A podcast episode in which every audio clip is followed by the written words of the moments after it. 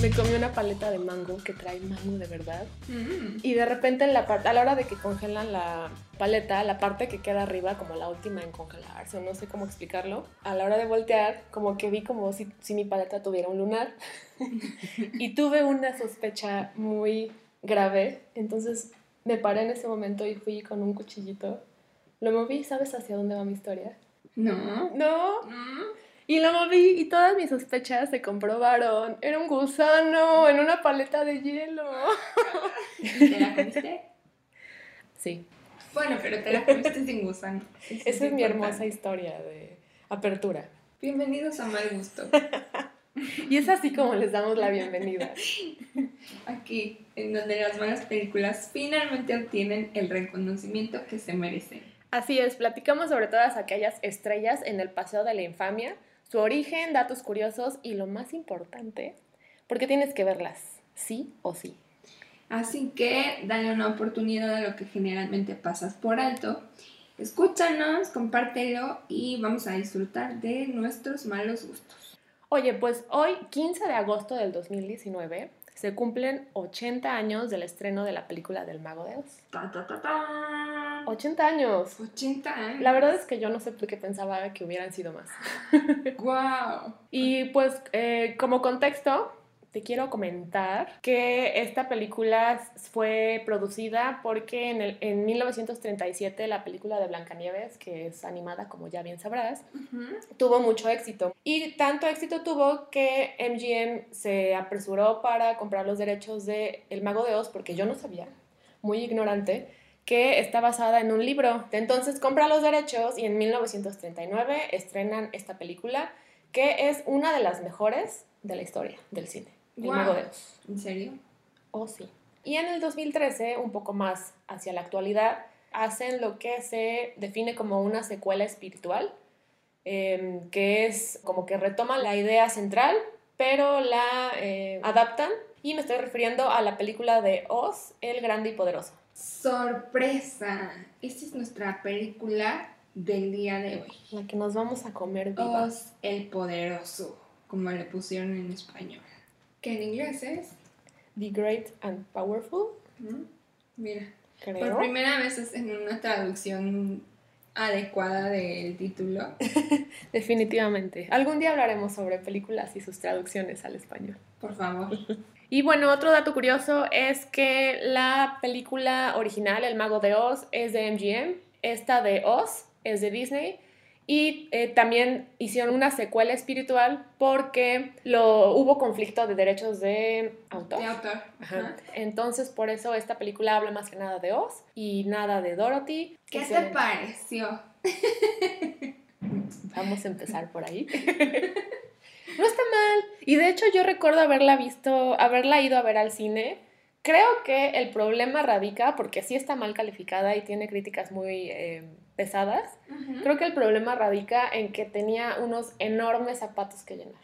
Creo que es eso. Ok. O sea, eh, hace rato comentaba que El Mago de Oz está catalogada como una de las mejores películas del mundo del cine. Entonces, sí, a la hora de querer hacer algo que se le equiparara, pues estuvo muy difícil.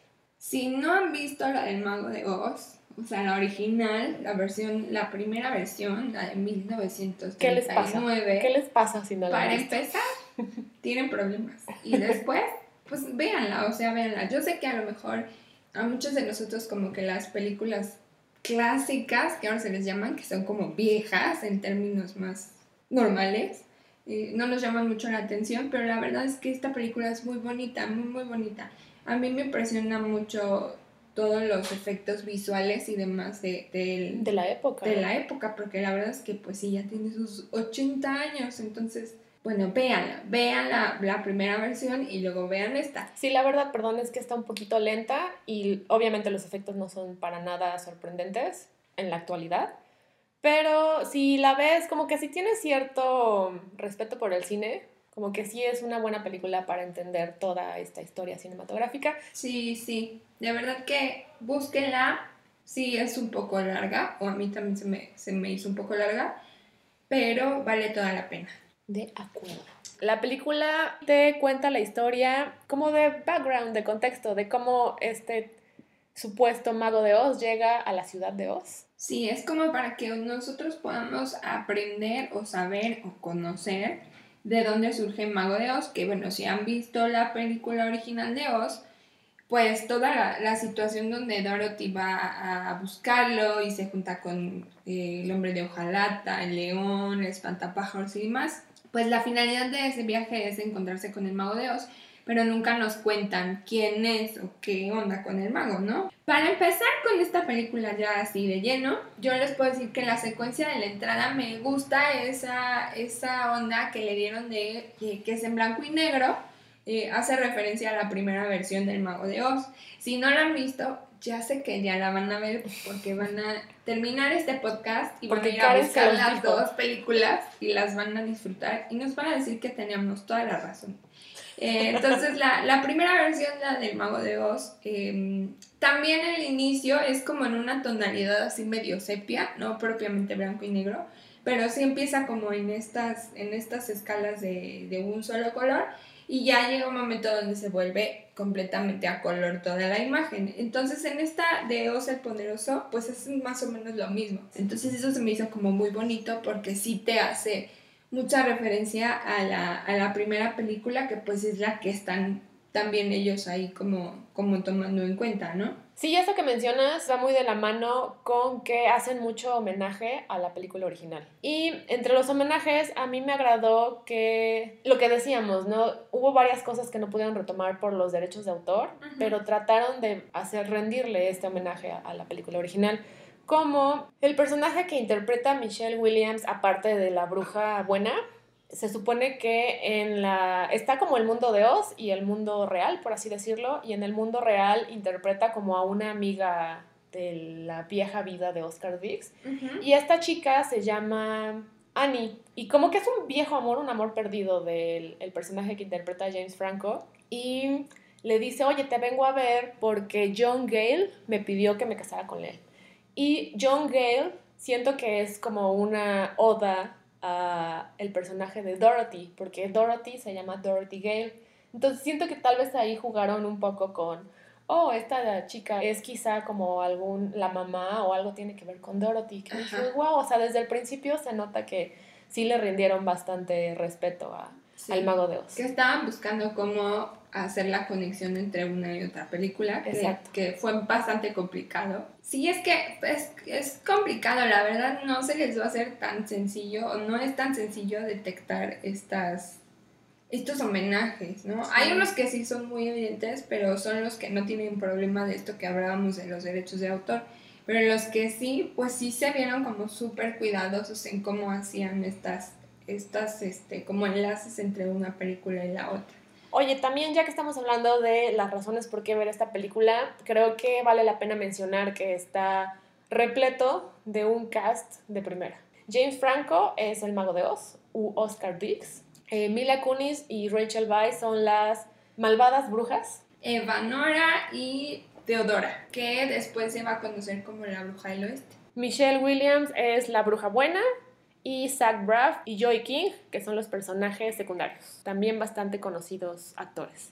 Claro que pues es una película de Disney, ¿verdad? No podían esperar otra cosa de su casa.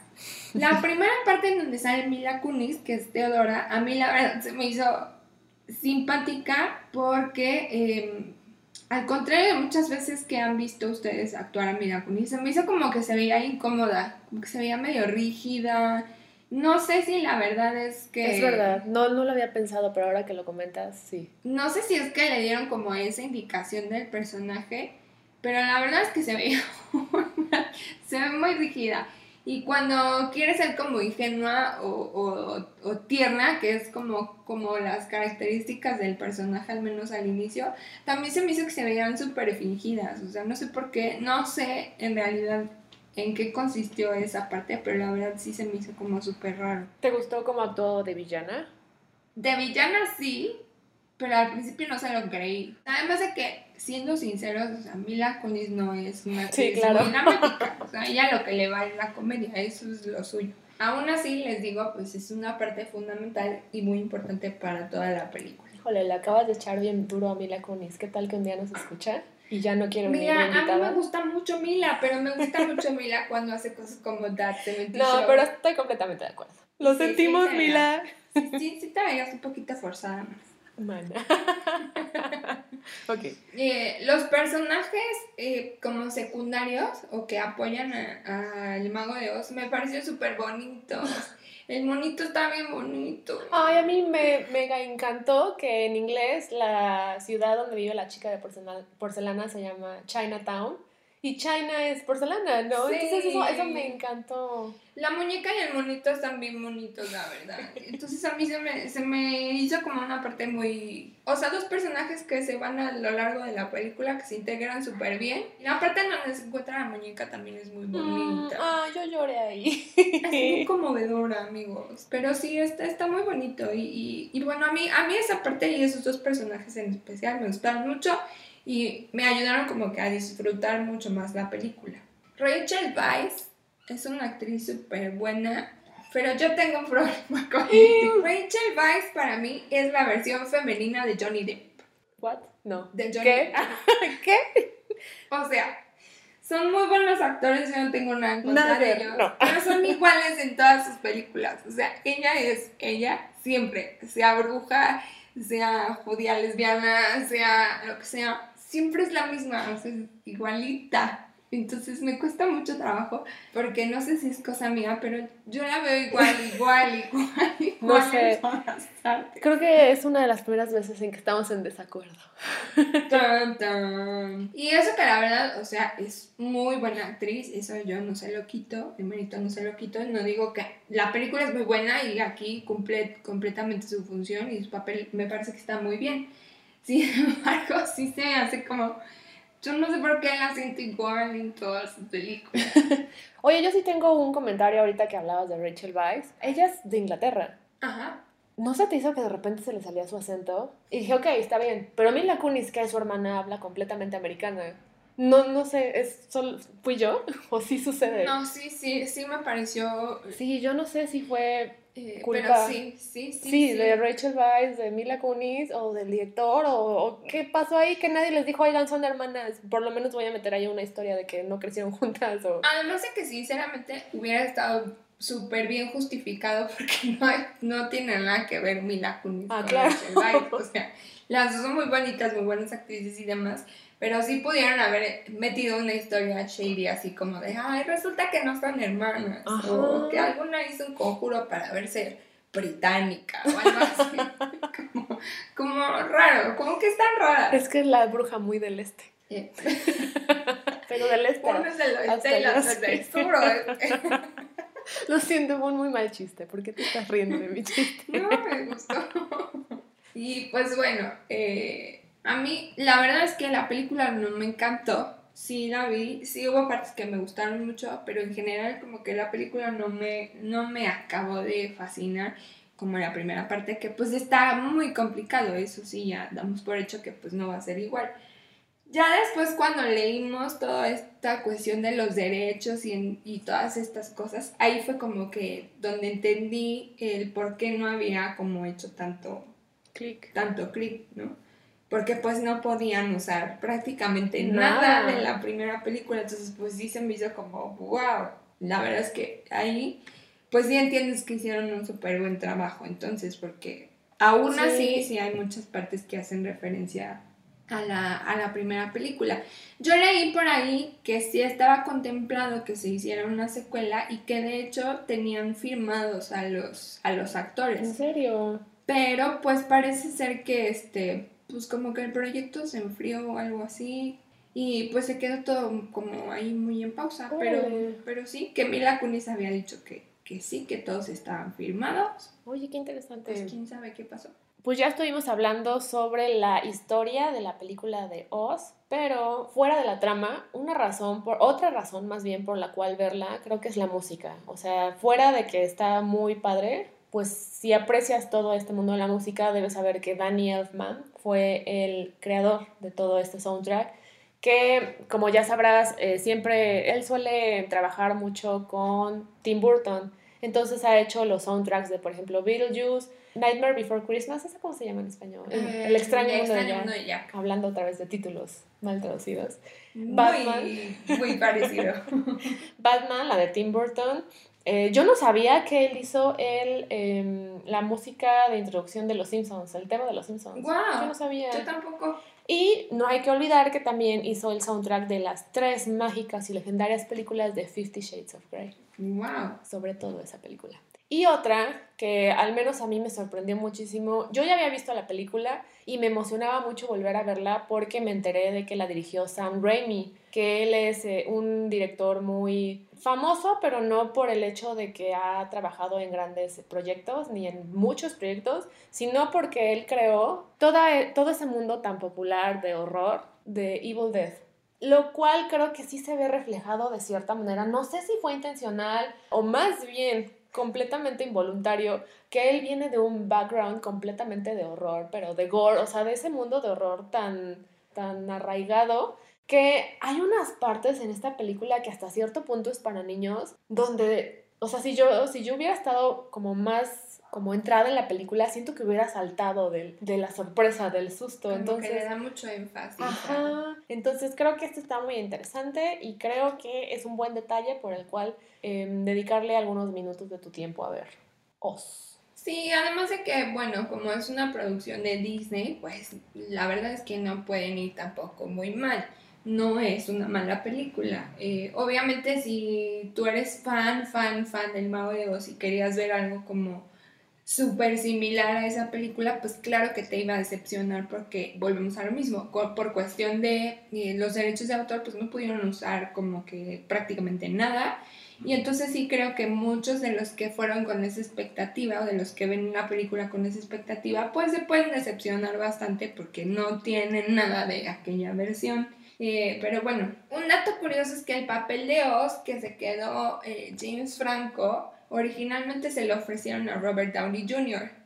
Y a Johnny Depp. y a Johnny Depp, que de hecho eh, Robert Downey Jr. sí no estaba interesado para nada. Y a Johnny le gustó el papel, pero ya había firmado para hacer el llanero solitario. Que también fue una catástrofe. Que no sé qué fue peor. O quién sabe, porque yo siento que a lo mejor hubiera caído un poco en. De por sí les estoy diciendo que a mí me parece que es muy igual en todas sus películas. Ah, en eso estoy completamente de acuerdo, debo mencionar. Y se me hace que a lo mejor en esta hubiera sido como muy similar a Willy Wonka, no sé por qué tengo esa Sí. impresión. Y para el papel de las brujas estaban contempladas Olivia Wilde, Amy Adams, Kate Beckinsale, Keira Knightley, What? Kristen Stewart, o sea, un montón de mujeres fueron consideradas para el papel de brujas. Y hablando de ellas, em, yo no sabía que, bueno, yo casi no sabía nada. Te digo, yo no sabía que estaba basada en un libro. Pero el punto es que en el libro estos personajes no eran hermanas. Y desde el Mago de Oz, bueno, desde la película original es que se empiezan ellas a presentar como hermanas, pero en la, en la historia original no, no tenían nada que ver la una con la otra. Y es que, como lo mencionabas al principio, yo tampoco sabía, yo tampoco sabía muchas cosas de esta película, que además, o sea, Es que está muy vieja, insistimos, muy vieja, es muy vieja, al menos como que la historia original es muy vieja, entonces eh, sí, sí desconocía yo completamente. Sí, oye, la, la perdón, la historia es de 1900, entonces, no nos culpen. Imagínense, en 1900 apenas estaban inventando la rueda, ¿no es Somos muy No es ignorantes. cierto, ya sé que no, no vayan a decir que qué tonta.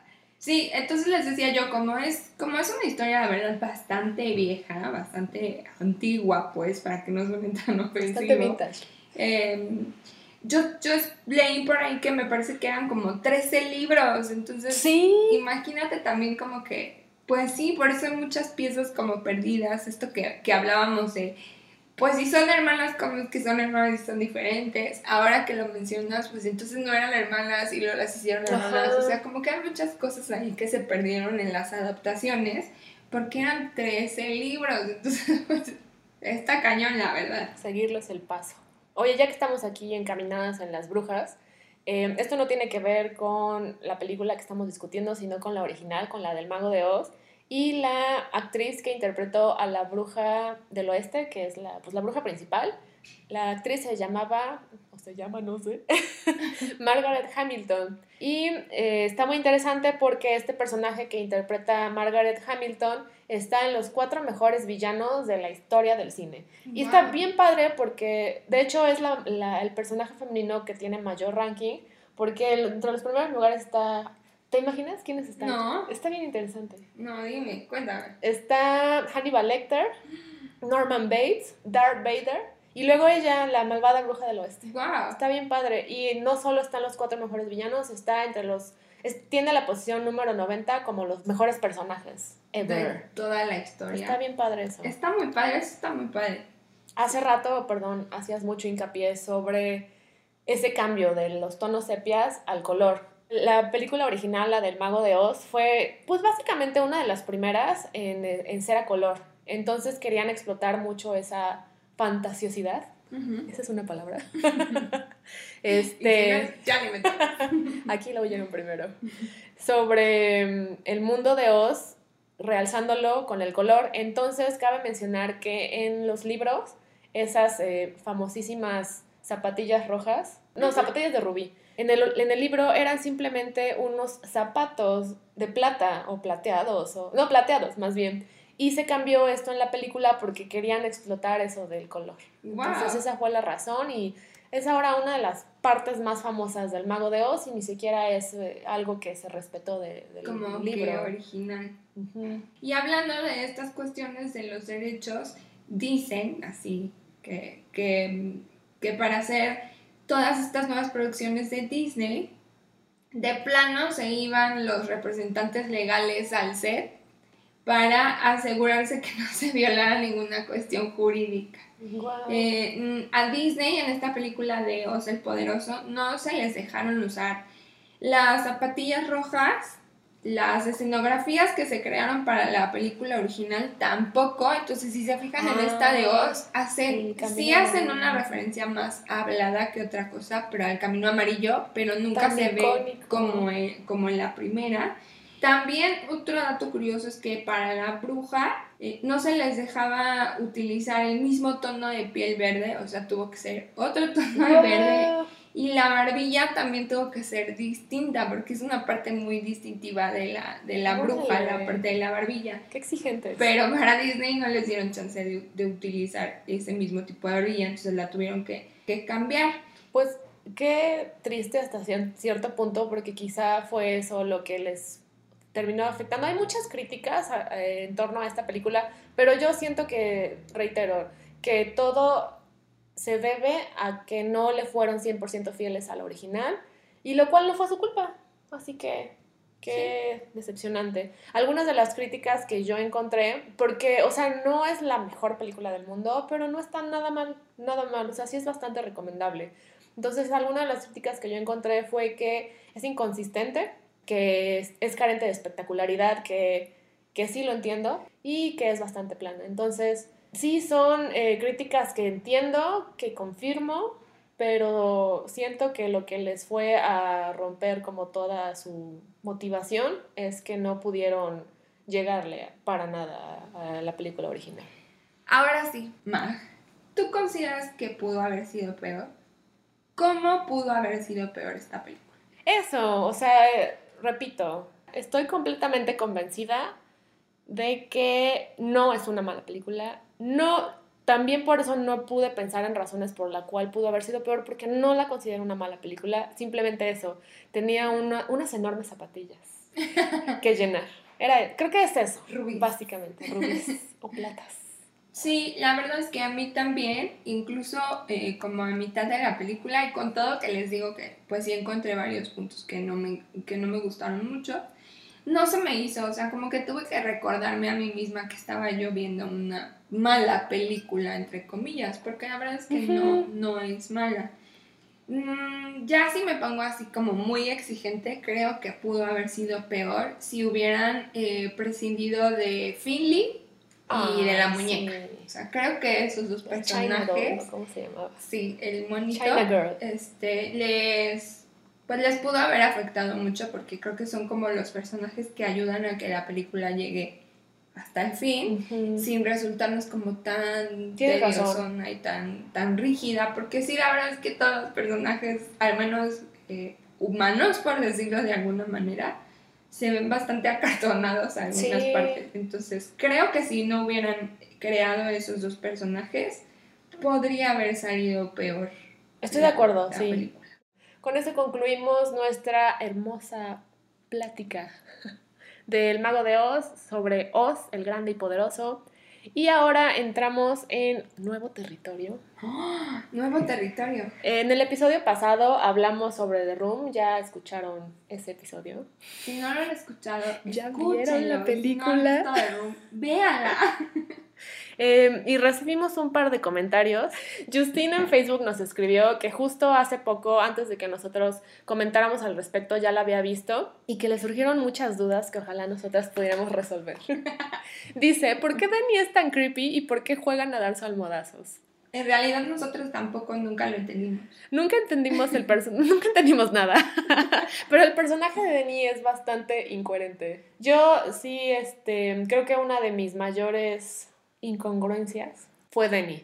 Denny como personaje, como todo. No ahondé mucho la vez pasada, pero yo nunca terminé de entender qué edad tiene Denny, qué edad tiene el actor que hace de Denny y por qué Denny actúa como actúa después de que explicaron que está en la universidad. Este, se pregunta si la mamá de Lisa morirá. Yo creo que no, es tan... Se ve que ella no está preocupada por la noticia Es más, entonces. a mí me da la impresión de que a lo mejor hasta se lo está inventando. O sea, le van a hacer apenas un análisis para ver si tiene cáncer y la señora dijo, sí, es madre, yo tengo cáncer, no voy a morir. Luego Toño en Facebook nos comentó que, em, que está dispuesta a ver The Room, pero que todavía no lo ha hecho. Pero específicamente, este comentario creo que va para ti, Karen, porque es sobre la serie que recomendaste el capítulo pasado, que es Vikings. Dice que sí empieza muy interesante y todo, pero que después de un rato se vuelve aburrida. Estoy muy triste porque, Decepcionada mm, de Toño. mira, Toño, no necesito. Cállate, Toño. Toño es mi hermano, Toño no. es mi hermano, le puedo No. decir que se calle. No, Toño, no, no te calles. Ah, bueno, y también eso lo inspiró a darnos una recomendación que está un poco pesada, no sé, si la hacemos como que va a tomarnos un tiempo. Nos recomienda también que hagamos algún especial precisamente sobre las series que perdieron sentido después de un rato. Esperan nuestro especial de series que murieron. Gracias por tus comentarios. Gracias, Toño. Y luego Charlie también nos escribió, señor Charles, para usted. Dice que se divirtió mucho escuchándonos en el primer episodio y que nos espera para tomarnos un shot para eh, celebrarlo. Muchas gracias. Te aceptamos el shot próximamente. En fin, ¿qué, qué estás viendo actualmente, Karen? Ah, yo les iba a recomendar en esta ocasión una película, porque creo que la vez pasada me excedí con darles una recomendación de cinco temporadas. Eh, esta vez les quería yo recomendar Operación Final, me parece que así se llama. Es una película de Netflix, es producción de Netflix, en donde sale Oscar Isaac, que es uno de Mm. mis actores favoritos. Eh, que se trata de un, un personaje nazi que escapó a Argentina cuando, cuando atraparon a Hitler y demás, y entonces hay como un, un operativo de, de ciertos como agentes medio encubierto y demás para eh, ir a Argentina y capturarlo. Eh, si no estoy equivocada, está basada en hechos reales, entonces pues lo hace como todavía más interesante.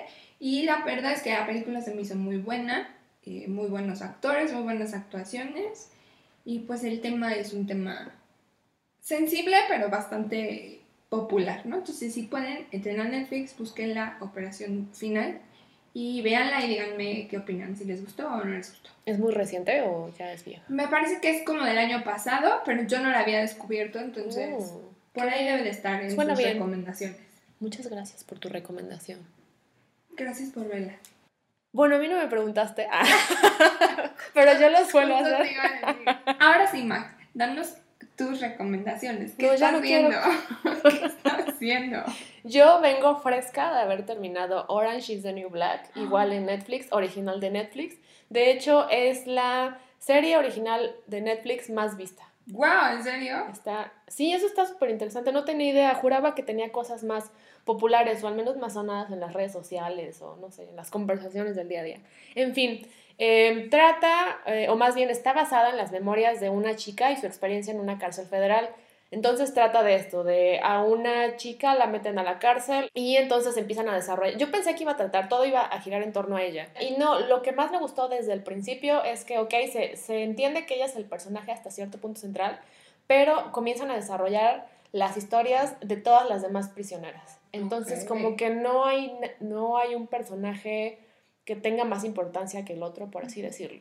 Y bueno, la serie explora temas serios de interés actual. En temporadas pasadas habló de racismo, sexualidad, género, todo ese tema de Black Lives Matter. Y de la temporada pasada a la actual se adentran en el tema de la detención de inmigrantes, que está súper interesante, de verdad vale mucho la pena, si no ver la serie, por lo menos la, temporada, la última temporada está, está muy padre, sí la recomiendo ampliamente, sí, sí véanla por favor. Es un, lo que más me gusta de esta serie es que, aunque respetan la estructura como dramática, sí te dan un final feliz, pero no porque es un cuento de hadas, sí te dan realidad y dentro de la realidad te dan un final feliz. La tengo en mi lista desde ya. Más te vale. En fin, eso ha sido todo por hoy. Eh, esperamos que hayan sacado algo bueno de esta hermosa plática, hermosa y legendaria. Y eh, cualquier comentario sobre si ya vieron la película, sobre si están pensando en verla, todo, por favor, ya saben que es bienvenido a nuestras redes sociales. Estamos en Facebook, en Instagram y en Spotify. Yeah. Y sí, también si tienen alguna recomendación sobre una mala película, por favor, vivimos para las malas películas. Gracias por escucharnos, comenten, compártanlo y acuérdense que para disfrutar de todo en esta vida hay que tener un poquito de mal gusto O mucho. o lo que quieran. Adiós. Bye. Bye. Miss Ben. Bes- Chao.